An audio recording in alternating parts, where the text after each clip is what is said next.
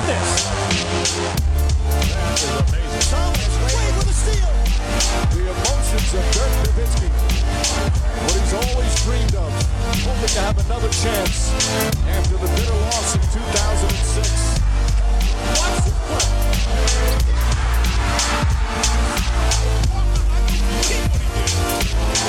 That is amazing. Hallo und willkommen zu Gutnext, dem deutschen Basketball-Podcast im Internet. Mein Name ist André Vogt und ich begrüße euch zur neuen Folge unseres kleinen, aber feinen Basketball-Spiels. Heute mit der Rapid Reaction am Mittwoch und die wird präsentiert natürlich von manscape.com, dem Sponsor, der hier echt also so viel macht für diesen Podcast wie noch kein Sponsor davor. Und sie machen auch viel für euch, auch für all die, die jetzt vielleicht am Black Friday oder ähm, Cyber Monday zugeschlagen haben. Da gab es ja 25% auf alles. Jetzt gibt's wieder nur in Anführungszeichen 20% auf alles mit dem Code NEXT20, also NEXT20. Next natürlich mit 2x. Ähm, aber es gibt weiterhin die normalen, geilen Produkte, die ich jetzt schon hier seit ja, gutem Jahr anpreise und halt auch guten Gewissens, weil es einfach ähm, mit dem Lawnmower 4.0 einen geilen Rasierer gibt, Ganzkörper, der super sicher ist und sich eigentlich damit nicht wirklich schneidet. Ähm, es gibt den, den Weed Wacker, wo man in die Ohren etc. reingehen kann, einmal durch, alles raus, alles gut. Ähm, ich habe gehört, so Jan Böhmermann, der macht irgendwie so, so Wachs in die Nase. Das muss nicht sein. Dann lieber den, den Weed Wacker. Es gibt die Shears, also echt so ein geiles Nagelset. Ich kann es nur empfehlen. Die haben auch andere Produkte. Man kann auch diesen Peak Hygiene Plan abschließen mit so Abo-Geschichten, dass man auch dann ne, so Tinkturen für untenrum bekommt und, und ein Deodorant für untenrum ist alles cool. Ich weiß nicht, ob ich das bräuchte, aber ich bin ja jetzt auch schon alt so und habe nicht mehr so viel zu verlieren, wenn es untenrum nicht ganz so fresh ist, aber so ein gewisses Maß an Hygiene, das sollte schon sein. Von daher kann ich euch nur empfehlen, schaut es euch mal an. Ne, 20% mit meinem Code natürlich Free Shipping. Aber kommen wir zu den News der Woche und die sind, wie viel ist in diesen Tagen? Ja, so ein bisschen dark. LeBron James, damit fangen wir mal an, ist im Covid-Protokoll der NBA. Das bedeutet allerdings nicht unbedingt, dass er sich trotz seiner Impfung mit dem Virus infiziert hat. Das kann sein, aber es kann genauso gut sein, dass er in engen Kontakt mit einer infizierten Person war und deshalb aus dem Spielbetrieb genommen wird. Wie lange ist er jetzt raus? Ne, Shams Charania hat es nochmal ähm, getweetet. Aller Wahrscheinlichkeit nach sind es mindestens zehn Tage. Ähm, sollte er sich aber innerhalb von 24 Stunden zweimal mit einer PCR-Testung testen lassen und er ist beides Mal negativ, kann er auch schon vorher spielen. Und äh, jetzt laufen natürlich gerade wildeste Geschichten durch Netz. Ich habe leider gerade wirklich, wirklich leider äh, LeBron und Covid ähm, bei Twitter eingegeben und gesucht, um irgendwie zu sehen, äh, gibt es da schon was Neues, ne? ist er infiziert etc. Und was man da für Tweets sieht, da schaut man wirklich in die Hölle. Also wirklich ganz, ganz tief in die Hölle rein. Und zwar in die Hölle der Dummheit. So, von daher macht das auf jeden Fall nicht. Ähm, außer ihr wollt einfach einen miesen Tag haben, dann, dann ist das ein gutes Rezept, glaube ich, sich wirklich zu vermiesen. Fakt ist, wir müssen abwarten jetzt, ne, ist er infiziert, ist er nicht infiziert, muss nicht unbedingt rauskommen. Ich denke, man kann ähm, davon ausgehen, wenn es länger dauern sollte, ne, jetzt nicht nach, nach drei, vier, fünf Tagen irgendwie das dann äh, vorbei ist, dann äh, wird so sein, dass er infiziert war, weil dann ne, das Virus wird ja relativ lange dann oft noch ähm, im Körper, auch wenn es nur kleine Schnipsel sind, ne, RNA-Schnipsel sind, wird dann noch detektiert äh, von der PCR. Von daher, das von dem, was er sich infiziert hat, wenn es jetzt nur ein Familienmitglied war oder so infiziert ist äh, und er nicht infiziert ist, dann sehen wir ihn wahrscheinlich ein bisschen vorher. Natürlich bitter für die Lakers, die jetzt wieder erstmal ohne LeBron James auskommen müssen. Apropos Covid. Die NBA hat sich ja schon auch in der Bubble ähm, echt darum gekümmert, auch mit der Wissenschaft zusammenzuarbeiten. Und das haben sie auch jetzt zu Beginn der neuen Saison gemacht. Und der NBA liegen laut Adrian Wojnarowski nun die Ergebnisse einer groß angelegten Studie vor, mit der die Liga den nachhaltigen Schutz der Impfung erforschen ließ. Warum? Naja, sie wollen natürlich auch eine evidenzbasierte Basis haben, um Spielern, Coaches und anderen Mitgliedern der Teams jetzt zu einer Boosterimpfung zu raten oder eben nicht. Und diese Studie zeigt unter anderem, dass ähm, die mit den Impfstoffen von Moderna und BioNTech geimpften Spieler, ne, Coaches etc. höhere Level an Antikörpern aufwiesen als die, die Johnson Johnson bekommen haben. Ihr erinnert euch, Johnson Johnson, ja der Impfstoff, wo man nur eine Spritze brauchte und dann war man angeblich geimpft. Jetzt sieht man, dass das ja dann nicht ganz so wirklich war. Ähm, in der Preseason hat man, hinge ist man hingegangen, hat alle getestet, über 2300 Tests waren es, glaube ich. Und ähm, man hat dann gesehen, okay, wie gesagt, Johnson Johnson ist nicht so richtig gut. Ne, zu Beginn hat man bei 11 Prozent der Johnson Johnson Geimpften keine Antikörper festgestellt. Und das Paper soll es dazu dienen, Spieler, Coaches etc. von einer Boosterimpfung zu überzeugen. Ähm, eben weil die Daten das auch klar hergeben, dass das äh, hilft. Und äh, in dem Papier steht auch drin, 97 Prozent der NBA-Spieler sind bereits geimpft. Oder ja, der Spieler stand jetzt drin, wahrscheinlich meint sogar alles, aber ich, das war halt, ging aus dem Text nicht ganz hervor. Fakt ist, das ist eine ziemlich äh, relativ hohe Nummer, äh, hohe Zahl und höher als auch in, in Deutschland. Wenn wir bei 97 Prozent wären, glaube ich, dann, äh, ja, dann wäre die Sache hier schon durch. Egal. Kommen wir nach New York eigentlich war es ja relativ ruhig in New York in den letzten Monaten. Äh, also, das heißt ruhig, es ging, lief gut und da war auch die Presse zufrieden und die Fans sowieso, die sind ja so beim kleinsten Anzeichen eines, eines Playoff-Teams ja direkt aus dem Häuschen, was ja auch cool ist. Aber jetzt ziehen so ein bisschen dunkle Wolken auf und äh, Kemba Walker ist zwar noch Mitglied der New York Knicks, wurde von Coach Tom Thibodeau aber aus der Rotation genommen. Also nicht nur ne, degradiert, sagen wir vom Starter äh, in die zweite Fünf, nein, er ist raus aus der Rotation. Er ist raus aus, nicht aus der Mannschaft, ne? er kriegt ja noch Geld und alles. Aber er ist einfach, er spielt nicht mehr. Äh, sein Platz in der ersten Fünf hat jetzt Alec Burks eingenommen. Und natürlich wurde Tom Thibodeau nach den Gründen gefragt. Und er hat gesagt, naja, also mir gefällt einfach nicht äh, der Trend oder die Trendwelle, auf der wir hier gerade schwimmen. Äh, unser Team ist halt super unkonstant und ich will einfach einen größeren Spieler haben am defensiven Point of Attack. Und damit meint er natürlich, ne, wenn ich andere Guards verteidige, dann will ich dann einen längeren Spieler haben. Unser längere Spieler ist Alec Burks, der jetzt startet neben Yvonne Fournier, also auch kein Point Guard, der neben ihm startet. Man hat ja mit Quickly und Rose da zwei gehabt.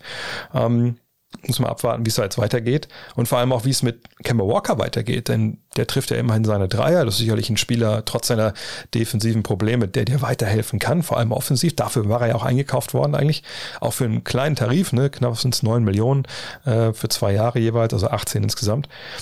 Und vielleicht wollen ja andere Teams Kemba Walker. Und genau das will Jordan Schultz vom Pull-Up Podcast, kennt ihr vielleicht der Podcast, den, den Schultz zusammen mit CJ McCollum macht, gehört haben er hat getweetet, dass ähm, er zwar jetzt nicht weiß, dass die die Knicks ihn ja traden wollen oder so, aber er hat gehört, dass es da Interesse gibt. Äh, in anderen Quellen war zu lesen, dass die Knicks noch nicht aktiv oder dass es unklar ist, ob sie aktiv auch ähm, Walker anbieten. Allerdings bin ich mir relativ sicher, dass das bald passieren wird, denn das, also für meine Begriffe hat jetzt Kemba Walker sein letztes Spiel für die Knicks gemacht und dass jemand wie er anderswo Interesse weckt bei dem Geld, was er bekommt, was ja nicht so viel ist, da gehe ich einfach mal von aus und da, da bin ich sehr gespannt. Allerdings, wer weiß, vielleicht gibt es auch ein Buyout, dann kann er sich ja jedem Team anschließen. Ebenfalls aus der Rotation gefallen und das ist für mich fast noch der größere Schocker, ist Daniel Theiss. Also, what? Ihr erinnert euch, ging vor der Saison nach Houston, ähm, um jetzt auch mal einen Vertrag zu unterschreiben mit ein bisschen mehr Geld, hat er auch geschafft. Die Idee war einfach auch klar, ne? da holt man sich einen Veteranen, der Team Defense versteht, der sich immer in Dienst der Mannschaft stellt, der schon Winning Basketball in Europa und auch in der NBA gespielt hat. Das ist ein guter Mann für die Youngster im Team ja, diese Rolle hat er bisher auch gespielt, aber jetzt gab es bei den Rockets eben mehr Small Ball und der Salzgitteraner ist im Opfer dieser Strategie. Also, aber auch da ist es schon krass, dass er nicht nur auf die Bank gesetzt wurde und dann von der Bank kommt. Das kennt er ja zum Beispiel aus Boston, wo er damals Brad Stevens als Coach öfter noch die erste fünf äh, geändert hat. Nein, er ist aus der Rotation raus. Und die Frage ist jetzt, kommt da auch ein Trade? Man hat ja eh schon die Vermutung gehabt, das kommt vielleicht zur Deadline hin, ne, dass man da guckt, wenn man die Rockets ist, kriegt man da vielleicht noch was für die Veteranen. Vielleicht kommt der jetzt schneller als gedacht, denn auch da glaube ich, ähm, dass es natürlich eine Richtung ist und eine Entscheidung direkt auf die Bank, die spricht eher dafür, dass man da jetzt denkt, okay, ähm, mal gucken, was wir für den bekommen können. Und heute zu Gast, ihr kennt den Mann von Sachen wie opencourt.de oder opencourt.com, natürlich von Hall of Game, wo wir bald die zweite äh, Folge raushauen. Len Werle, moin Len. Hey, grüßt euch.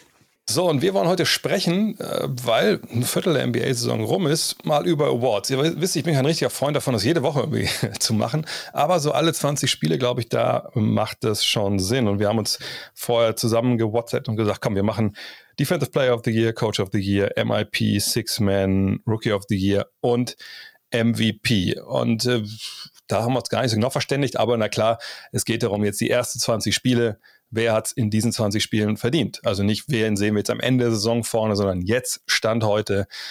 Wenn morgen ein Stein auf die Erde fällt, dann ist das der MVP, der, der Rookie of the Year, etc. pp. Lass uns doch ähm, hinten anfangen, sage ich mal.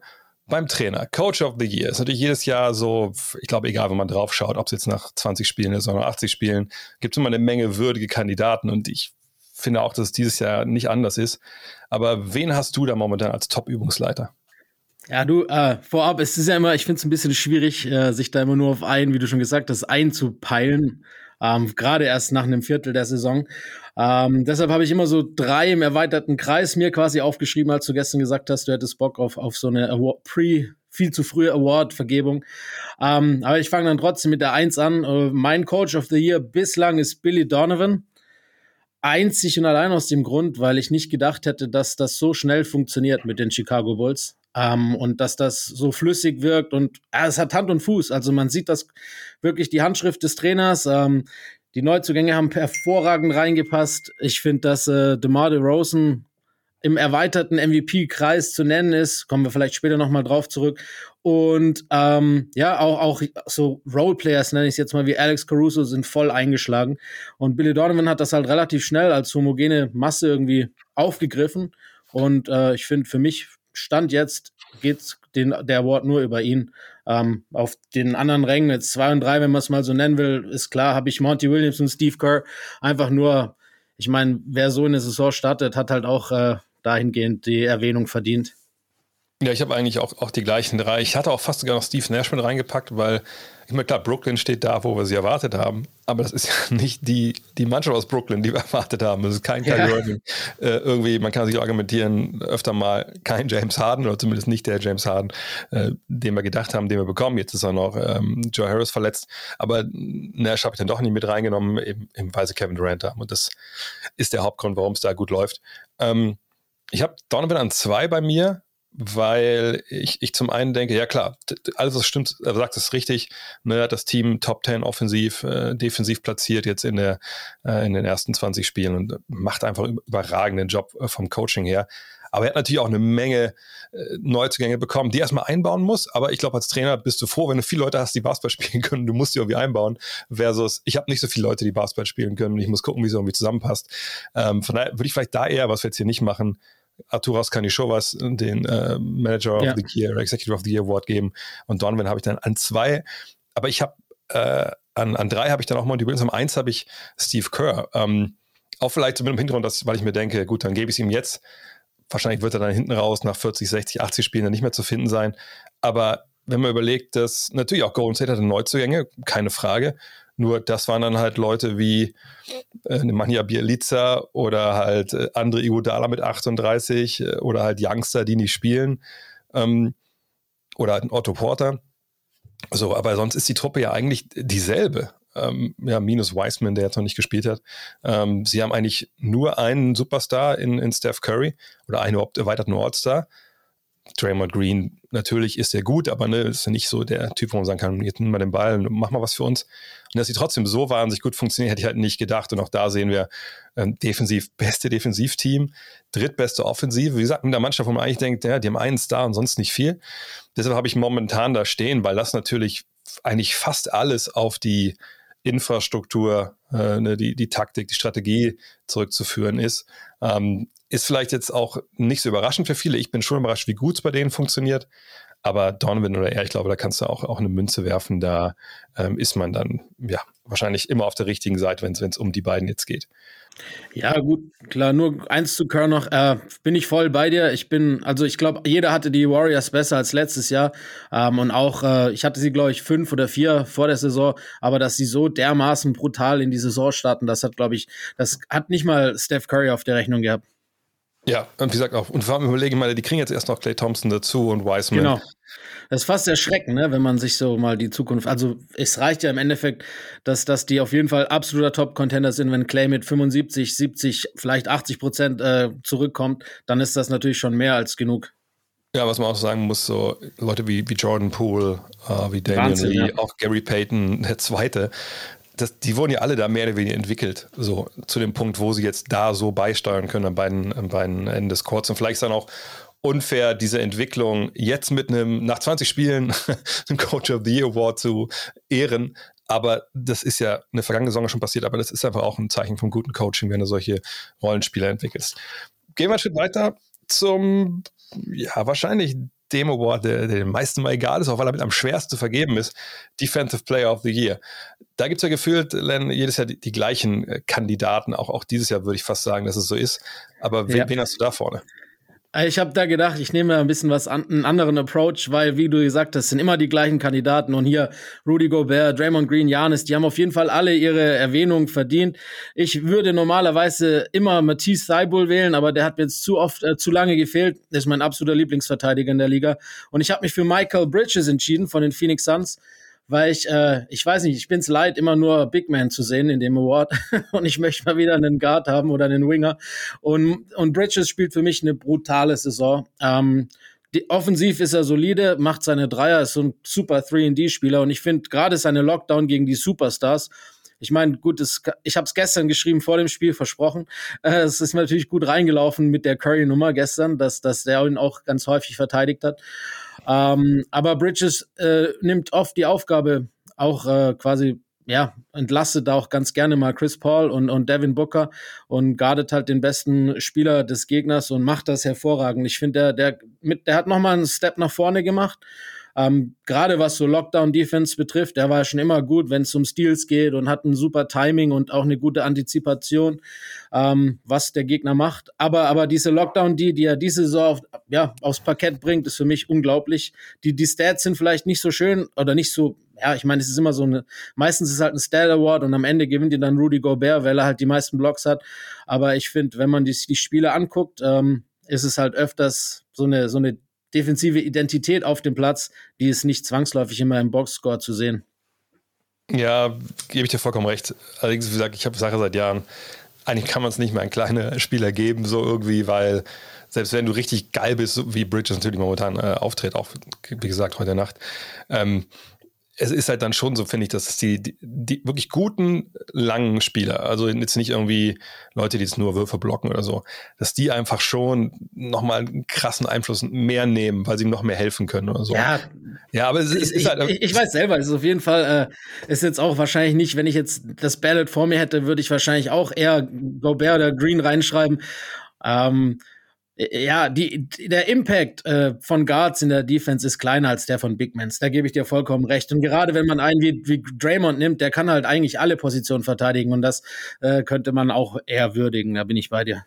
Auf der anderen Seite muss man auch sagen, ich, ich bin gespannt, ob wir nicht irgendwann mal an den Punkt kommen, wo ähm, dann Ward doch wieder einen ja, 3D-Flügel, so müsste man es zusammenfassen, geht wenn wirklich ähm, ne, Teams jetzt vielleicht vermehrt noch kleiner spielen, die Entwicklung soll eigentlich zeigen, dass natürlich auch große Spieler dann äh, mehr Skills haben. Aber nehmen wir mal an, wirklich, es, es geht dahin, dass man noch ein bisschen kleiner spielt, dann müsste man eigentlich ja sagen, ja gut, dann, dann kommt ja ein Punkt, wo ein Spieler wie Bridges vielleicht doch wertvoller ist wie, als wie ein Spieler wie Gobert oder wie Miles Turner oder so, einfach weil er so vielseitig ist und so switchable ist ja. Und ne, vielleicht dann auch im Angriff besser funktioniert, was ja auch eine Art Verteidigung ist. Das könnte man ja auch mal rein philosophisch diskutieren.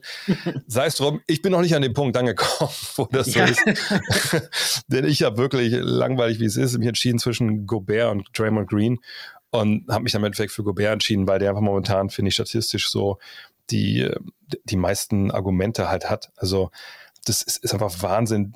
Der verteidigt mit, also glaube ich, die meisten Feldwürfe direkt dieses Jahr, eine, lässt eine Quote von 37,3, äh, 7 Prozent zu, ich habe es mal rausgeschrieben. Ähm, das ist die vierthöchste Differenz zu, zu, dem, was die Leute normalerweise treffen, vergleichbaren Würfen. Ähm, am Ring verteidigt er 8,2 Würfe, was echt eine Menge ist, und lässt dann nur 44,2 äh, Prozent Wurfquote zu. Übrigens in der Statistik beziehungsweise erster, also er Hartenstein, der es sehr, so ja. sehr gut macht. Beste, beste Defensive Rebound-Rate, ne, Vierter bei der Blockrate. Und ich meine, jetzt sind natürlich die, die Warriors Nummer eins ne, in der Defense, keine Frage, aber das ist bei denen halt viel mehr eine, eine Teamangelegenheit und wie die ineinander greifen. Und dann hast du da hinten diesen, diesen geilen, äh, sag ich mal, ne, Middle Linebacker, der alles so zusammenhält in, in Person von, von Draymond Green und der mega smart ist. Aber in Utah hast du eben mannschaftstechnisch da viele Jungs, die so ein bisschen zweifelhaft sind defensiv und Gobert macht die trotzdem zur Top 5 Defense. Und deshalb gebe ich es jetzt erstmal an, an, an Rudi Gobert, auch wenn das, wie gesagt, wirklich ein ja, bisschen ey, langweilig ist, denke ich. Ja, ein bisschen Voters Fatigue bei mir wahrscheinlich. Ähm, die Argumente sind auf deiner Seite, da, da, stimme ich dir auch vollkommen zu und würde dir gar nicht widersprechen.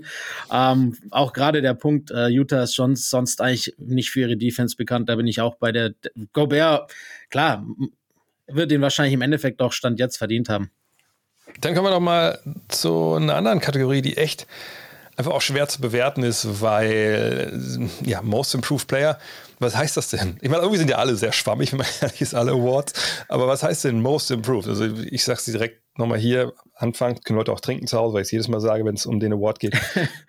Für mich sind halt äh, Zweitjahresprofis raus aus dem Award, ja, ich weiß nicht, ja. wie das da geht. Ja, ja die Sophomores nehme ich da auch nie rein, weil, weil die im Endeffekt auch bei den Leuten, die wählen, kaum eine Relevanz spielen. Also ganz, es gab es gleich nur einmal, dass ein, ein, Rookie quasi ein Sophomore hier, oder ein Sophomore quasi den Award gewonnen hat. Ähm, wird auch nicht passieren dieses Jahr. Ja, und wie gesagt, ich meine, wenn du vom ersten zum zweiten Jahr nicht besser wirst, dann, also, dann weiß ich auch nicht, was du da eigentlich machst. So, ne? Und äh, aber dann finde ich immer so, ich finde es immer so schwierig. Das ist ähnlich wie bei Six Man. Bei Six Man denke ich immer, ja, okay, eigentlich äh, nur die reinen Gunner von der Bank, äh, die sind eigentlich schon überbewertet, finde ich, obwohl ich weiß, wie wichtig es ist, dass man Offensive von der Bank generiert. Mhm. Deswegen habe ich früher immer gesagt, eigentlich muss jedes Jahr Igodala Sechster, bester sechster Mann werden. Ähm, dann ist es so jetzt bei, bei Most Improved, naja, man kann es ja nicht nur an den Punkten festmachen, äh, man sollte ja auch ein bisschen schauen, ist das ein besserer Basketballer geworden, was natürlich dann wieder schwer ist, das wirklich äh, nachhaltig äh, zu beweisen, selbst an Zahlen, auch gerade jetzt nach 20 Spielen. Aber wen, wen hast du denn da am Start beim Most Improved? Ja, es ist auch wieder so eine Sache, du sagst schon, ne? Ähm, es ist halt auch immer so ein Opportunity-Ding oft bei, bei Veteran-Spielern. Mhm. Wenn die halt von heute auf morgen einfach 18 Minuten mehr spielen, ist es ja auch erwartbar, dass die Stats dementsprechend halt besser sind. Deshalb äh, mache ich da auch wieder lieber mehr übers Auge, was ich selber sehe, als über die Stats. Ähm, und habe deshalb auch jetzt zum Beispiel Jordan Poole jetzt nicht äh, drin, wie den wahrscheinlich viele haben. Äh, ich habe mich lange, ich bin lange hin und her zwischen DeJounte Murray, Ja Morant und Miles Bridges. Das sind für mich so die drei Top-Kandidaten. Ja jetzt mit der Verletzung leider ein bisschen raus, deshalb habe ich mich für Miles Bridges entschieden. Du weißt, es sieht schon die Bridges, es zieht sich bei mir durch.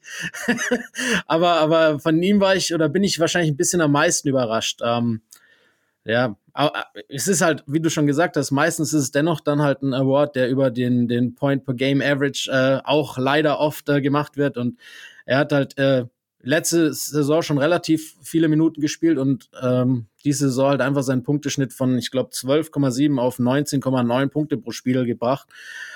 Und eben halt auch äh, wenn man, wenn man, also die Hornets machen unglaublich viel Spaß anzugucken. Deshalb habe ich mir auch einige Spiele von denen angeguckt. Ich finde, seine Defense ist deutlich besser geworden, äh, sein Playmaking ist besser geworden. Er positioniert sich viel besser ähm, auf dem Feld, also auch, auch gerade so sein Off-Ball-Movement ist besser geworden. Und das halt dazu gepaart mit, äh, mit seinen Punkten, die er jetzt auch deutlich besser bringt und nicht nur noch seine Highlight-Dunks macht, sondern auch ab und an mal einen Wurf setzt. Ähm, ja, deshalb habe ich mich für Bridges entschieden. Macht, macht Spaß, dem Jungen zuzugucken. Ja, das war exakt auch mein Favorit. Und dann bin ich ein bisschen mehr in die Zahlen reingegangen. Dann hatte ich ein bisschen meine Zweifel, weil ähm, ich gebe dir vollkommen recht, er spielt natürlich auch viel mehr, knapp sieben Minuten mehr jetzt. Und äh, da, das ist auch immer die Frage, ist das einfach nur jetzt Opportunity, weil irgendwie, keine Ahnung, ein Veteran ist weg und die haben keinen, der da spielen kann? Oder hat er sich die Minuten wirklich verdient? Und in dem Fall würde ich sagen, klar, er sich die Minuten verdient. Wie der losgelegt hat, auch diese Saison, das war einfach überragend. Ähm, von daher äh, habe ich echt, ich denke immer noch, das ist wahrscheinlich nicht die richtige Entscheidung, dass ich ihn nicht an Nummer 1 habe. Aber ähm, so der Dreier, dass der so ein bisschen, also wirklich weit jetzt schlechter ist als vergangenes Jahr von 40 auf, auf knapp 33 Prozent. Da hatte ich ein bisschen überlegt, ja, hm, hm, auf der anderen Seite gibt es natürlich in fast allen Kategorien große Sprünge, auch so in den Advanced Stats. Aber ich bin am Ende des Tages dann bei Tyler Hero gelandet, weil ja. ähm, bei dem ist es ja eigentlich auch ähnlich. Ne? Also der spielt es nicht viel mehr, hat, macht eigentlich auch nur mehr Punkte und, und trifft in dem Fall besser den Dreier. Aber bei ihm sehe ich einfach eine klare Sache. Der war einfach letztes Jahr richtig schlecht. So, absolut. Aus, absolut. Welchen, aus welchen Gründen auch immer. Ne? Das war nicht der Typ, den wir erwartet haben, der dann da auftritt. Und er war noch Verletzungen mit dem Spiel. Sicherlich auch so ein bisschen also ich, ich glaube, der wollte zu viel. Und als es dann nicht funktioniert hat früh in der Saison, dann kam der nicht da raus aus dieser Spirale so. Und ich glaube, den hat dann quasi die Offseason echt gut getan. Und wenn man sieht, was für Sprünge der jetzt in seinem Spiel drin hat und noch, noch nicht mal unbedingt jetzt so, wie gesagt, Rebounds, Assists und so, das ist alles nicht ähm, so. Aber das, das hat auch mal viel damit zu tun, wie sich die Mannschaft um einen rum vielleicht verändert. Aber wie effizient er jetzt halt scored, ähm, generell auch die, äh, die Advanced Stats zeigen da einfach einen, riesigen Sprung stellenweise da würde ich schon sagen, ich, ich gebe ihm das momentan, einfach weil er auch mit einem ganz anderen Selbstverständnis auftritt. Da gebe ich auch recht, so Augentest finde ich auch total wichtig. Und ich sehe alles, was bei Bridges läuft, sehe ich auch so. Ähm, aber bei Hero denke ich einfach, das jetzt wirklich, das ist der Tyler Hero, der letztes Jahr sein wollte, aber nicht sein konnte aus vielen Gründen. Und deshalb habe ich ihn gerade vorne, aber bei den beiden, glaube ich, kann man auch im Endeffekt nichts falsch machen. Ja, das ist auch der Tyler Hero, der quasi äh, laut seiner eigenen Aussage auch letztes Jahr war, nur halt äh, hat das nicht zeigen können. Ich meine, er, er setzt sich ja da zum Teil ja mit Luca auf eine auf eine Ebene, hat man ja gehört vor der Saison. Ähm, ist ja gut, dass er so selbstbewusst ist und jetzt endlich auch wieder äh, quasi seinen Worten Taten folgen lässt. Du hast recht, letztes Jahr, aber ich glaube, das war halt auch der langen Saison geschuldet, dieser Bubble und dann die Heat bis in die Finals. Und es lief ja bei den Heat allgemein nicht wirklich gut. Das kommt, da kommt halt immer eins zum anderen. Das ist dann ähm, auch schwieriger, glaube ich, in einem Team, bei dem es nicht läuft, zu performen, als wenn es halt läuft. Ähm, das wie jeder Sport ist halt auch extrem vom Selbstbewusstsein geprägt. So eine Rolle vor allem umso mehr, wenn es halt äh, hauptsächlich ums Werfen geht. Aber ich finde, zusätzlich zu dem ähm, hat sich Hero auch im Playmaking ähm, deutlich verbessert. Und, und das ist halt etwas, das wahrscheinlich ähm, den Heat auch gefehlt hat von der Bank kommt letzte Saison. Jetzt haben sie klar mit Lowry einen, der das sowieso aus dem FF beherrscht, aber ähm, als, als äh, zweiten Spieler oder als dritten von der Bank kommt, äh, von den Guards, der dann eben auch mal ein bisschen äh, dahingehend entlasten kann, ist es, glaube ich, umso wichtiger. Also ich, ich, ich, ich finde es vollkommen verständlich, dass du ihn hast. Ähm, nur habe ich, äh, ich wollte ihn nicht für zwei Awards nehmen, um jetzt mal vorzugreifen. ja, ich wollte gerade vor, weil er ist nämlich auch mein Six Man of the Year. Ja, meine auch. Da können wir das ja eigentlich klar abhacken. Ja. es gab für mich, glaube ich, keinen Award, der so klar war wie der. Ja. Ähm, und da ist er für mich mit Abstand die Nummer eins. Und ähm, ja, da, dann können wir eigentlich gerade noch kurz da anreißen, glaube ich, wenn wir ihn eh beide auf eins haben. Das habe ich mir auch fast gedacht gehabt, dass wir dann äh, ja, zwei Fliegen mit einer Klappe schlagen oder im Endeffekt die gleiche Sch Fliege mit zwei Klappen in dem Fall, ne?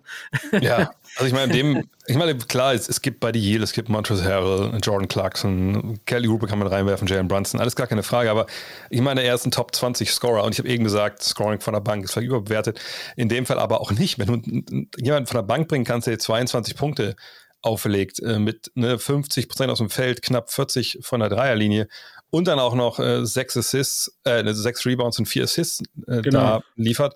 Klar, in 33,6 Minuten, das sind auch jetzt nicht unbedingt die Minutenzahlen äh, für einen Bankspieler, aber das ist, zeigt ja auch ganz klar, dass er überqualifiziert ist für die Rolle. Dann ist er aber auch klar Best Six Man. Ich wüsste nicht, wie man da jetzt vorbei ja, argumentieren kann. Nach Minuten ist der Award sowieso noch nie vergeben worden. Egal, ob es früher Lou Williams oder John Clarkson waren, äh, jetzt letzte Saison und, und davor dann ähm, auch hier Jamal Crawford. Die haben auch immer alle ihre 30 Minuten gespielt. Also von daher, das ist ja nur halt der Erste, der von der Bank kommt, hat ja oft Starter-Minutes. Ne? Und oft closed er auch, weil er halt eben so ein wichtiger Spieler ist. Und ich finde, der Value ist immer größer zu sehen, wer am Ende auf dem Feld steht, als wer am Anfang auf dem Feld steht. Ja, und ich meine, natürlich kann man jetzt auch sagen, hey, was mit Joe Ingles, ne, also so, weißt du, der Spielertyp, so totaler Glue-Guy und, und, und, macht da einfach einen geilen Job, ja, keine Frage. Ähm, wenn wir vielleicht am Ende der Saison nochmal drauf schauen, können wir noch ein bisschen genauer in die Advanced Stats und so gehen. Das, das wäre so mein Kandidat für, eigentlich müsste er immer Best Six Man jetzt gerade werden, weil er eben so, so, so, so wie Godala so ein bisschen im Schatten arbeitet und das richtig gut macht. Ja, Aber, apropos, ne, äh, kann man auch erwähnen, diese Saison wieder, wieder erwarten. Das ist ja, hat ja zwei Jahre ja. eigentlich gar kein Basketball gespielt, geht wieder zurück nach Hause in, in, im Endeffekt und ist, äh, hat einen, einen großen Impact. Auch, auch hier, den kleinen Peyton. Wenn der so weiterspielt, wie er jetzt die letzten Wochen gespielt hat, dann ist er bestimmt auch einer, den man erwähnen darf. Allein schon wegen seiner Defense, ne? Das ist ja, ja. aber es ist halt ein Offensiv-Award. Das war es schon immer und das wird es meistens auch immer sein. Deswegen bin ich gespannt, was du jetzt äh, zum Rookie of the Year sagst, denn ähm, da gibt es, mal zum einen ist ganz, ich finde es ganz spannend, weißt du, wenn, ich, wenn du überlegst, als die Saison losging, wurde viel darüber gesprochen, ja, guck mal hier, äh, super geile äh, Rookie-Class und, und Wahnsinn, was die machen und Kate Cunningham hat noch gar nicht groß geliefert. Und dann natürlich hat sich so ein bisschen alles eingependelt, auch, auch gerade bei den Punkten. Und ähm, also Spoiler Alert, es gibt ja keinen Rookie, der mindestens 16 Punkte momentan pro, pro Spiel erzielt.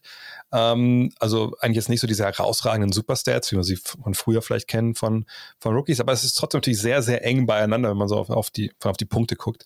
Ähm, aber ich, ich bin gespannt, auf wen du dich entschieden hast, weil auch da kann man natürlich ja. klar eine, eine Linie ziehen zwischen Offensive und, und Defensive. Aber äh, erzähl, wen, wen, hast du als Rookie of the Year?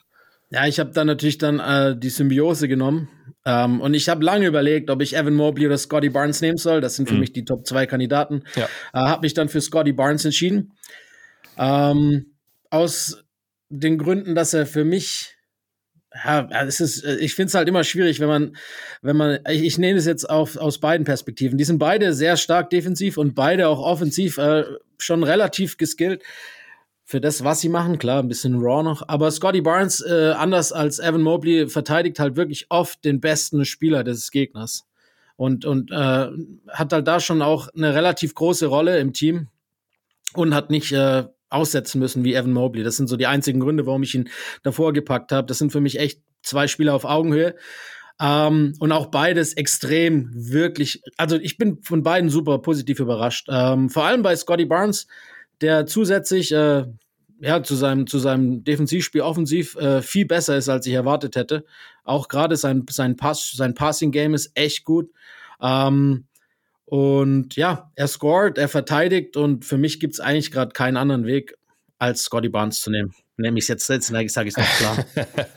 Äh, für mich gibt es da schon einen Weg, weil ich habe Mobley an 1, ja, aber ich habe genau, die, hab genau die beiden Jungs äh, da am Ende gehabt. Und ich, ich, ich, war aber auch kurz davor zu sagen, okay, also wenn du jetzt drei Spiele verpasst hast, mehr, ne, dann bei 20 Spielen ist das schon zu viel. Aber dann dachte ich mir, ja, ja come on, das ist ja auch vielleicht ein bisschen zu hart. Weil ich gebe dir recht, mir haben beide überrascht. Ne? Ich bin ja eh nicht so der Typ, der, der so viel auf die Rookies hat schaut, bevor sie in die NBA kommen. Aber was mir beim Mobley dann wirklich, also nicht nur überrascht, sondern wirklich, ob er so aus den Socken gehauen hat, ist einfach, wie, wie der verteidigt. Also das stimmt, wie, ja. das aussieht. Ich, das hatte ich halt überhaupt gar nicht auf dem Schirm dass der, äh, ich will es nicht in den Vergleich ziehen, aber so garnettenmäßig daherkommt. So, ne? mhm. ne? Klar sieht man da in, immer noch in Fällen, dass er einfach jung ist und ne, dann mal vielleicht zwei, drei Schritte falsch setzt, aber das ist einfach unfassbar, auch den Einfluss, den er da jetzt schon nimmt. Und dann ist natürlich die Position, wenn du so einen Spieler da hast, ist vielleicht auch ein bisschen wertvoller. Deswegen habe ich mich da jetzt äh, für ihn entschieden. Aber ich glaube, mit den beiden Jungs kannst du nichts falsch machen. Und das Coole ist ja, ähm, ne, dass diese, diese Rookie-Class ja dahinter auch noch echt eine Menge bietet. Ja, also gerade von Cunningham, glaube ich, kann man noch eine Menge erwarten. Er wird immer besser. Wagner. Shoutout Franz, der hat mich am meisten ja. überrascht, weil ich muss ehrlich sagen, ähm, dass ich so ein bisschen zweifel, ja, was heißt Zweifel? Man schaut halt auf die deutschen Jungs immer mehr, auch im College schon, und dann sieht man halt auch mehr als von jetzt so einem Scotty Barnes oder Evan Mobley. Ähm, und ich habe Franz nicht so gut eingeschätzt, wie er war, muss ich mich auch äh, nah, dahingehend entschuldigen. Aber ich finde, es ist Wahnsinn, wie der in die Saison gestartet ist. Ähm, der, irgendwie hat er keine richtige Schwäche und das finde ich richtig gut. Ja, der Dreier war ja so ein bisschen das Ding, wo man sich gefragt hat, okay, wie, wie fällt der? Da waren sich aber viele von den Beobachtern nicht so ganz einig. Und jetzt sieht man, der fällt auf NBA-Niveau ja, gut ja. mit 35 Prozent. Das ist vollkommen okay für einen jungen Spieler. Er ist auch, glaube ich, der zweit-, dritthöchste Wert, glaube ich, von den Jungs, die man jetzt so in der Top 5 Scorer hat. Von daher, ja, also ich hatte schon die Erwartung, dass der im Teamgefüge funktioniert. Ich wusste eigentlich, ob es mit dem Scoring halt so klappt. Und da hat er natürlich jetzt direkt gezeigt, ja, nee, das ist eigentlich gar kein Thema. Das passt schon. Von daher sicherlich auch, ja, Top 5 wahrscheinlich würde ich ihn jetzt haben. Ich habe äh, ihn auf 4, glaube ich sogar. Ja, ähm, genau. Ich würde jetzt keinen, also Kate habe ich mal auf 3, aber in, mit so einem Sternchen, weil ich halt einfach äh, in die Zukunft ein bisschen blick. Und die letzten Wochen, also nach einem schwierigen Start ist er immer besser geworden. Er struggelt halt noch hart mit seinem Shot. Aber alles andere sieht schon echt ganz gut aus, muss man sagen. Ja, ja, ja. Man merkt, aber ihn merkt man natürlich, manchmal sieht er aus wie so ein zehnjähriger Veteran, wenn das Pick and Roll ja. läuft. Und manchmal sieht er aus, als wäre erst gestern in die NBA gekommen. Aber ja, stimmt. Und das, das sieht man eben bei den erwarten, beiden Jungs ja. nicht. Ne? Also ich finde sowohl Barnes und Mobley, das sieht man selten, dass sie tatsächlich in ihrem ersten Jahr sind. Ähm, die sind schon relativ weit in ihrer Entwicklung. Äh, wie du schon gesagt hast, Mobley, was mich bei ihm am meisten überrascht hat, ist, dass er halt direkt in die Frontcourt Rotation so so einen Impact gemacht hat bei den bei den Cavs, obwohl die ja eigentlich echt gut besetzt sind dahingehend. Ja, ja, das ist echt verrückt. Aber kommen wir zum wichtigsten Award, den wir so haben äh, in, der, in der NBA, der Most Valuable Player. Äh, auch da eine sehr, sehr schwammige Definition. Da mehrt sich die NBA werden sie auch nie machen, dass sie sich da ausmehren. Ich, ich finde dieses Jahr, also es gab jetzt auch früh eine Saison, also bestimmt mindestens vier Kandidaten, The Rosen vielleicht sogar fünf, die man da echt mit, mit reinnehmen kann, vielleicht auch Paul George. Äh, breites ja, Feld. Vielleicht sogar noch Jimmy Butler. Ja, Jimmy Butler, ja, genau. Also es gibt echt, wie gesagt, es ist wirklich ein breites Feld. Für, für wen hast du dich entschieden? Also ich habe das jetzt äh, das ist wieder so opportunistisch gewesen. Eigentlich, wenn ich jetzt, ist es so eine Sache, ne? Wenn ich es ausfüllen müsste, würde ich Curry nehmen, aber ich habe mich für Nikola Jokic entschieden. Oh. Ähm, das Einzige, was gegen Jokic spricht, ist der, der Rekord der, der ähm, Nuggets mit ja, neunter im Westen, zehn Siege, zehn Niederlagen. Ist jetzt nicht, äh, schreit jetzt nicht MVP. Aber ah, also alles andere spricht so hart für ihn. Und ich finde, es ist ähm, ja, wie gesagt, ich würde mich für Steph entscheiden, wenn ich wählen müsste, aber ich nehme Nikola Jokic hier und jetzt, auch wenn ich weiß, dass du wahrscheinlich Steph genommen hast, dann hätten wir nicht den gleichen Spieler zweimal. Aber Jokic ist Wahnsinn. Um, lustigerweise vor seiner Verletzung, ähm, und das fand ich so eine Stat, die mich auch so beeindruckt hat, ähm, ist der allererste Spieler der Geschichte gewesen, der sein Team in allen Counting-Stats angeführt hat. Also er hat die Nuggets angeführt in Points per Game, Rebounds per Game, Assists per Game, Steals per Game, Blocks per Game, Three Points made, Three Point Percentage, Field Goal made, Field Goal Percentage, Free Throws made und Free Throw Percentage. Einfach überall vorne. Führt die NBA in allen Advanced Stats an. Sein, sein äh, PER, also sein Player Efficiency Rating, hat, ist, glaube ich, gerade bei knapp 36, würde den All-Time-Record von, von Janis vor zwei Jahren zerschmettern führt die NBA an in Winshares, in Offensive Winshares, in Winshares per 48, Box plus minus, Offensive Box plus minus, Value over Replacement Player. Also eigentlich all die Stats, die, die quasi sagen, wer der most valuable Player für ein Team ist, in der NBA führt er an. Und äh, deshalb habe ich mich auch für ihn entschieden, weil ich glaube, dass äh, die Nuggets ohne Nikola Jokic halt um die letzten Plätze kämpfen würden, auch durch die Verletzungs, ja, bei ihnen. Aber die, die Warriors ohne Curry vielleicht immer noch so um diese Play-ins spielen könnten. Und das ist der einzige Grund, warum ich mich für Nikola Jokic entschieden habe, weil er halt einfach offensiv wie, wie defensiv mittlerweile auch der beste Spieler in seinem Team ist. Äh, der hat überall Augen in seinem Kopf. Ich habe noch nie so einen Big Man gesehen, der so dermaßen gut ist im Playmaking, der so, solche Pässe spielt. Und es ist einfach so auch dieser Anti-Held, ne? Ähm, das ist halt, das ist so nicht dieser flashy Spieler, er dankt nicht, obwohl er groß ist, ähm, aber er kann einfach alles. Und ich, ich mach, ich, es hat, macht mir so viel Spaß, Nikola Jokic zuzugucken. Da bin ich dann wahrscheinlich auch ein bisschen biased, auch wenn es mir natürlich wahnsinnig viel Spaß macht, Stephen Curry zuzugucken ähm, und der auch seine Relevanz hat. Aber ich muss mich einfach dahingehend dann für Jokic entscheiden, weil ich finde auch, dass er nicht genug gewürdigt wird. Ähm, und deshalb habe ich, ja. hab ich jetzt einfach mal seinen Namen droppen wollen. Also für mich gab es vier Kandidaten. Ja, Jokic, klar, Ante de Kumpo, ja. der irgendwie seit er jetzt dann zweimal gewonnen hat, irgendwie total vergessen wird. er kann machen, was er will gerade. Äh, und dann aber Curry und Durant. Das sind so meine genau. vier. Ja, die vier äh, habe ich auch aufgeschrieben als ja. Top vier. The Rosen kann man auch so und George kann man noch erweitern, aber ne, die vier sind ne, für mich gerade momentan die klaren Favoriten. Ich finde, Gobert darf man auch noch nennen. Gobert, ja, sicherlich, aber dann weißt du selbst, das ist natürlich ja, ja, dann, das ist eher im erweiterten ja, Kreis. So, ne? Aber wirklich, diese, diese, das finde ich auch mal spannend bei dieser Diskussion, auch das ganze Jahr, wenn ich mal so Fragen kriege, so, ja, was ist mit dem in der MVP-Diskussion? Ja, ne, je nachdem, wie breit du die MVP-Diskussion führen willst, Ne? Aber diese Top 4, glaube ich, da kommt man momentan. Genau. Ich glaube, alle anderen haben auch keine Relevanz. Also auch selbst PG und, und Butler und, und DeRozan, die spielen in, im Voting eigentlich keine wirkliche Rolle, weil es auf ja. die vier dann im Endeffekt auch hinauslaufen wird. Genau, Trey Young soll man auch benennen, aber die, die vier. So, und dann habe ich hinterher überlegt, so, und natürlich habe ich all die Statistiken gesehen, die du gerade genannt hast bei Jokic. Und ich dachte echt so, ja, Mann, also eigentlich kannst du ja nicht da, daran vorbeigehen. Auf der anderen Seite, ja, die Nuggets stehen bei 10 und 10. Ähm, ne, er kann ja nichts dafür, dass rechts und links jetzt da alle sich verletzen und wegbrechen. Ne, MPJ, PJ Dozier, äh, Jamal Murray ja sowieso erstmal raus. Aber dann dachte ich doch so, naja, come on, aber irgendwie, also ich, ich würde zum Beispiel sagen, ich würde nicht sagen, dass die, dass die, okay, vielleicht würden die Warriors irgendwie noch ins Play-in-Tournament mitspielen, wenn, wenn Curry nicht dabei wäre. Ne, das kann ich mir vielleicht sogar noch erklären, weil die einfach, wie gesagt, eine geile Strategie am beiden Enden des Feldes. Aber dann redest du halt schon davon, dass du nicht mehr Steph Curry als den Motor deiner Offense hast, sondern eben Andrew Wiggins. So. Ja, und, ja, dann, ja. und dann bricht dann wieder alles zusammen. Aber das Gleiche lässt sich natürlich auch locker über, äh, über, über Jokic sagen. Natürlich, ne? gar keine Frage. Ja, wenn, wenn wir ehrlich sind, das lässt sich über alle vier sagen. Ja, da muss, muss man so ehrlich, ja. müssen wir einfach sein. Ja. Aber auf der anderen Seite, Durant hat natürlich immer noch Harden. Und bei Harden kann man auch sagen, gut, auch wenn er nicht effizient spielt gerade, das ist schon jetzt von Ja, aber der, der, der Rest vom Roster ist halt ja, Müll. Ne? Also das haben die, die, die, die Warriors, die Nuggets in Abstrichen, also ich, die Warriors und die Bucks haben auf jeden Fall das beste und das breiteste Roster von den vier Teams. Ja. Ähm, und die Nets wahrscheinlich das schlechteste. Das ist wirklich hart. Jetzt ist sogar noch Blake Griffin aus der Rotation gefallen. Die haben bald gar keine Spieler mehr. Diese, also ich finde, das macht doch ah, schwierig, ne? Also wenn man, wenn ich mir das so überlege, dann muss KD auf jeden Fall auch ein bisschen ja, appreciated genau, werden.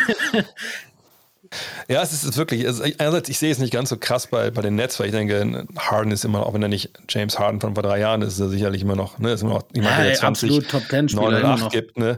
Äh, Dann hast du Aldridge, der es eigentlich gut macht, Paddy Mills macht es gut, jetzt fehlt Joe Harris gerade natürlich, Äh, Bruce Brown macht das, was Bruce Brown macht und, und klar, Blake Griffin war echt, also das, ich dachte echt, das kommt irgendwann jetzt nochmal, aber Ja. es, ich glaube, der, alles, was wir letztes Jahr gesagt haben über den, dass das eigentlich eine, ja, eine basketballerische Leiche ist, das kommt jetzt raus, Mhm. halt so nach einem Jahr, wo es halt nur noch halbwegs lief. Aber auch so Paul Mills. Das ist wie so ein Huhn, ne? Wenn man den den Kopf abschlägt, dann hüpft es Dann auch noch, er noch noch ein bisschen 30 weiter. Sekunden weiter. Aber auch so Paul Mills, dass der jetzt, dass er gar nichts mehr im Tank ist, ne? Das ist natürlich echt, echt krass. Von daher, ja, Kyrie da nicht zurückkommt. ja, also ohne Curry sehe ich sie auch nicht als Titelkandidat. Nee, nee glaube ich da auch nicht, auf jeden Fall nicht.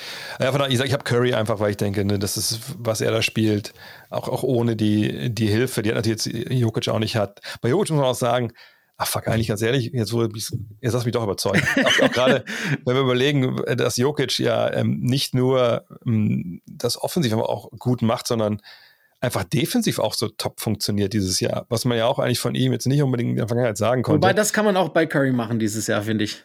Ja, aber, aber er ist natürlich dann wieder der kleine Spieler, der halt ne, hinten mit dran steht und, und dann so ein bisschen, klar auch verteidigt, sicherlich. Aber Jokic ist ja schon der, gerade, den- klar, Aaron Gordon ist der Bestverteidiger, den die haben, denke ich mal. Ja, das, das das kann man einigen. Aber ähm, ich, ich würde schon sagen, dass, ähm, dass auch Jokic den, den Sprung, den er gemacht hat, der ist halt, halt wahnsinnig hoch. Und jetzt kann man natürlich Defensive Blocks, Bo- Box Plus Minus nur sich angucken, aber äh, ja, also ich bin, ich bin auch bei Jokic. Ich, bin da bei dir. Ja, ich mag's halt auch so, weißt du, diese Anti-Held-Geschichte, jetzt auch wieder diese Nummer Ja, ja. klar, mit den Morris-Brüdern und dann jetzt das Revenge-Game, seine Brüder sitzen hinter der Bank, er rasiert die, die Heat im Alleingang und danach gehen die Klubben in Miami und, und hauen sich da ein Wodka nach dem anderen rein und am nächsten Spiel hat er wieder 30 und 17. Das ist so irgendwie, ich weiß auch nicht, das ist so diese, es, eigentlich sollte man ja sowas nicht, nicht würdigen, weil das auch unprofessionell ist, aber das heißt so irgendwie so diese 90s-Schule, weißt du, das ist halt das, wo, wo ich weiß Das ist nicht, Serbien. Das ist ja, Serbien. das ist nicht nur Serbien. Ich meine, das haben ja auch Jordan hat's gemacht, äh, Rodman und so sowieso, aber das, das hat halt irgendwie immer so einen Nebeneffekt, wie so, für mich ist das so einfach, dass ich gar nicht recovern muss. Ich kann machen, was ich will und bin trotzdem der beste Spieler auf dem Feld. So nach, so diese, dieser, dieser Swagger. Ich meine, Curry hat den auch, aber er ist halt deutlich professioneller, was ja eigentlich auch für ihn sprechen sollte. Ja, ja also ich, ich, ich finde auch, man kann, der Rekord spricht halt gegen Jokic, alles andere spricht für ihn und äh, bei Curry spricht auch viel dafür. Allein schon jetzt wieder, wer hätte gedacht, muss man auch ehrlich sagen, dass, dass, dass er quasi seine, seine zweite MVP-Saison, die ja wahnsinnig überragend war, äh, reproduzieren kann. Und Ja. das ohne Clay, der im, im Defensive den Rücken komplett frei hält. Gut, er hat jetzt den kleinen, den kleinen äh, Mitten, den kleinen Glove, äh, den hat er jetzt, der das super macht. Aber äh, das, deshalb sage ich auch, Steph, finde ich, hat sich dieses Jahr in der Defensive enorm gesteigert, weil er wahrscheinlich auch äh, mehr irgendwie Bock hat, das zu machen. Ähm, seine, seine Percentages sind ein bisschen down, aber allein schon, wie viele Dreier er diese Saison wieder genommen hat. Und es ist halt leider eine Liga der Dreier. Und dann wieder diese die, schnellste Spieler, der 100 Dreier und so und so weiter und so fort, seine eigenen Rekorde wieder am Brechen ist. Also ist schon echt schwer, ne? Nach, nach einem Viertel, ich sag, komm, wir sagen einfach, sind sie auf Augenhöhe. Ja, sind auch noch, aber trotzdem kriegt Jokic auch Jokic, ich fand auch geil die Aussage, die er gemacht hat, dass er gesagt hat, äh, jetzt vor dem Spiel gegen Miami, so so gefragt wurde, ja, äh, wie ist es eigentlich, ne, hier hast du irgendwie Panik davor, jetzt da äh, vor den Miami-Fans zu spielen, wie er gesagt hat, also ich habe in Serbien gespielt. mir, mir ist das scheißegal. Ja, aber, aber da das ist, das ist echt recht. auch gut, ne? Da, da, das kann jeder Spiel, Spieler sagen, der irgendwie wahrscheinlich in Europa gesagt hat, so gerade so hostile, ne? Das kann auch Lukas sagen oder Christophs. Das ist schon lustig. Ja, aber dann haben wir es doch. Absolut. Ähm, und äh, ich bin gespannt, wie es jetzt weitergeht die nächsten äh, Monate, weil das ist, ich finde eigentlich alle Rennen sind, echt, echt geil dieses Jahr. Also klar, nach 20 Spielen ist nie ein Rennen auch schon entschieden, aber ich finde irgendwie, nee, ich, ich habe da Bock drauf. Das ist echt, äh, es ist eine gute Geschichte dieses Jahr. Absolut. Wobei ich glaube auch, dass mit Ausnahme vielleicht von Kate Cunningham keiner von denen, die wir jetzt in den eins oder zwei hatten, äh, oder von mir ist auch die Top 4 bei den MVPs, dass da keiner mehr von außen reinschießt, glaube ich nicht. Also ich glaube, die, die wir genannt haben, die werden auch äh, das Rennen, jetzt mal Verletzungen ausgegrenzt, äh, auch bis zum Ende der Saison machen, glaube ich einfach. Ja, das kann gut sein. Aber das können wir dann mal besprechen demnächst. In diesem Sinne, Len, Jo. dann, du musst ja noch den zweiten Teil von George Gervin ansprechen. Yes. Für unser Hall of Game Podcast. Dann, dann mach das mal, dann sprechen wir uns bald wieder. Alles klar, hey André, mach's gut. Kommen wir zu den Programmhinweisen in Sachen NBA in den kommenden Tagen. Das Ganze geht schon los. Heute Nacht, 2. Dezember, 1 Uhr. Die Wolves bei den Wizards. Das eine Team Verified Surprise Team, die Wizards und die Wolves auf dem Weg dahin. Ja, haben sich extrem gefangen zuletzt, von daher sehr, sehr spannendes Matchup. Dann am 4.12., das ist der Samstag, haben wir gleich zwei Spiele um 1 Uhr. Gut, darüber müssen wir nicht reden. Suns gegen Warriors Teil 2. Jetzt in San Francisco können die Warriors das Rückspiel in Anführungszeichen gewinnen. Das wird sicherlich spannend. Und dann um 19 Uhr, da sitze ich dann auch am Mikro, Nuggets gegen Knicks. Unser MVP, also zumindest Lenz und meiner zurzeit, nimmt es mit den Knicks auf, ohne Kemba Walker. Von daher, das ist so ein bisschen das Spiel zur heutigen Folge hier. Und dann am Sonntag um 2 Uhr Heat gegen Bucks. Ja, ein Matchup mit History, wie man so schön sagt. Ähm, da darf man sehr gespannt sein. Die Bucks wollen ja nach anfänglichen Schwierigkeiten mit Covid, mit Verletzungen etc. wieder an die Spitze des Ostens und die Heat stehen da äh, davor. Und dann um 21.30 Uhr, auch da sitze ich wieder am Mikrofon. Die Jazz zu Gast bei den Clippers. Evan Mobley ist wieder dabei. Ähm, gegen Rudi Gobert. Das ist ein spannendes Matchup, aber auch andere spannende Matchups auf jeden Fall dort auf dem Feld. Und dann noch zwei Spiele in der kommenden Woche. 7.12., 2 Uhr, die Nuggets bei den Bulls.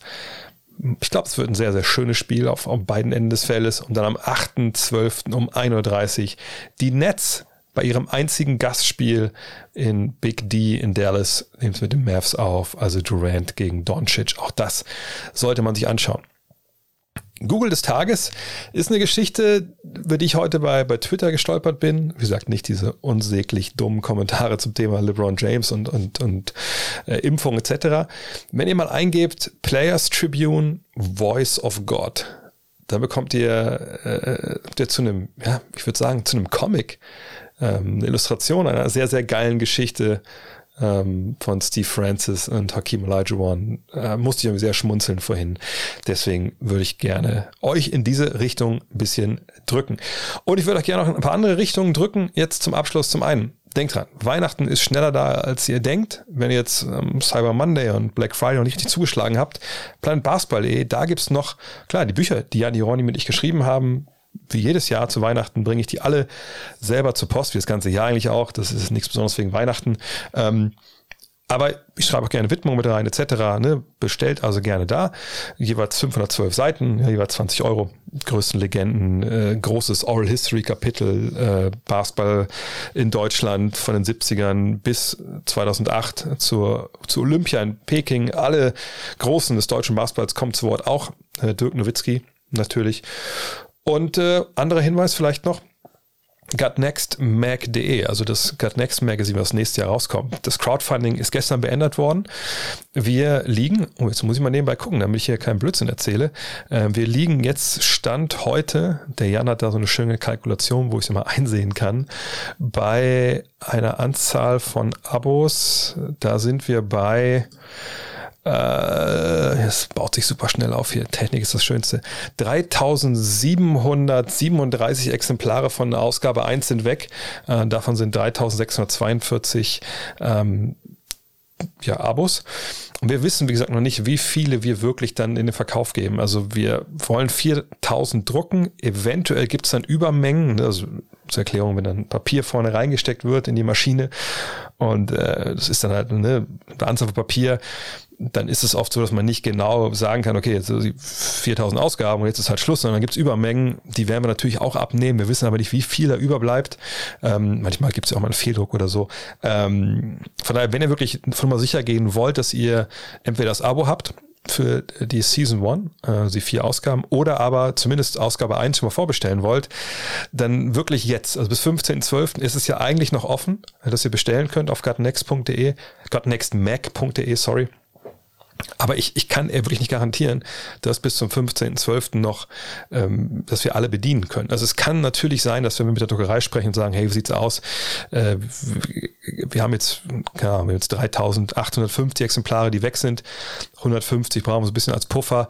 Können wir auch 4500 drucken. Das kann sein, dass die sagen, ja, ja, das Papier haben wir da, aber es kann auch gut sein, dass sie sagen, nee, Papier ist nicht da oder halt ne, bei so einer kleinen Menge, das kostet dann aber so und so viel, das ist dann vielleicht für uns wirtschaftlich dann nicht sinnvoll, das zu machen. Von daher geht auf Nummer sicher, wenn ihr es haben wollt, bisher noch nicht geschafft habt oder einfach, was ich euch noch nicht daran gedacht habt, bestellt Gutnext äh, The Magazine jetzt auf gutnext.de noch bis 15.12. Und dann, danach ist wieso, danach ist Schluss, danach ist Sense, wir müssen Planungssicherheit haben.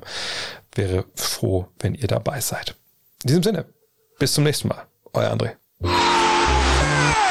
Hello. Look at this.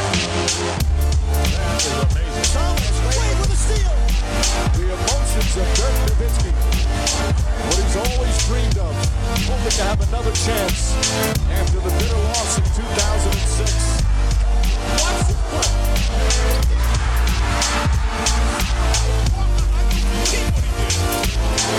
That is amazing.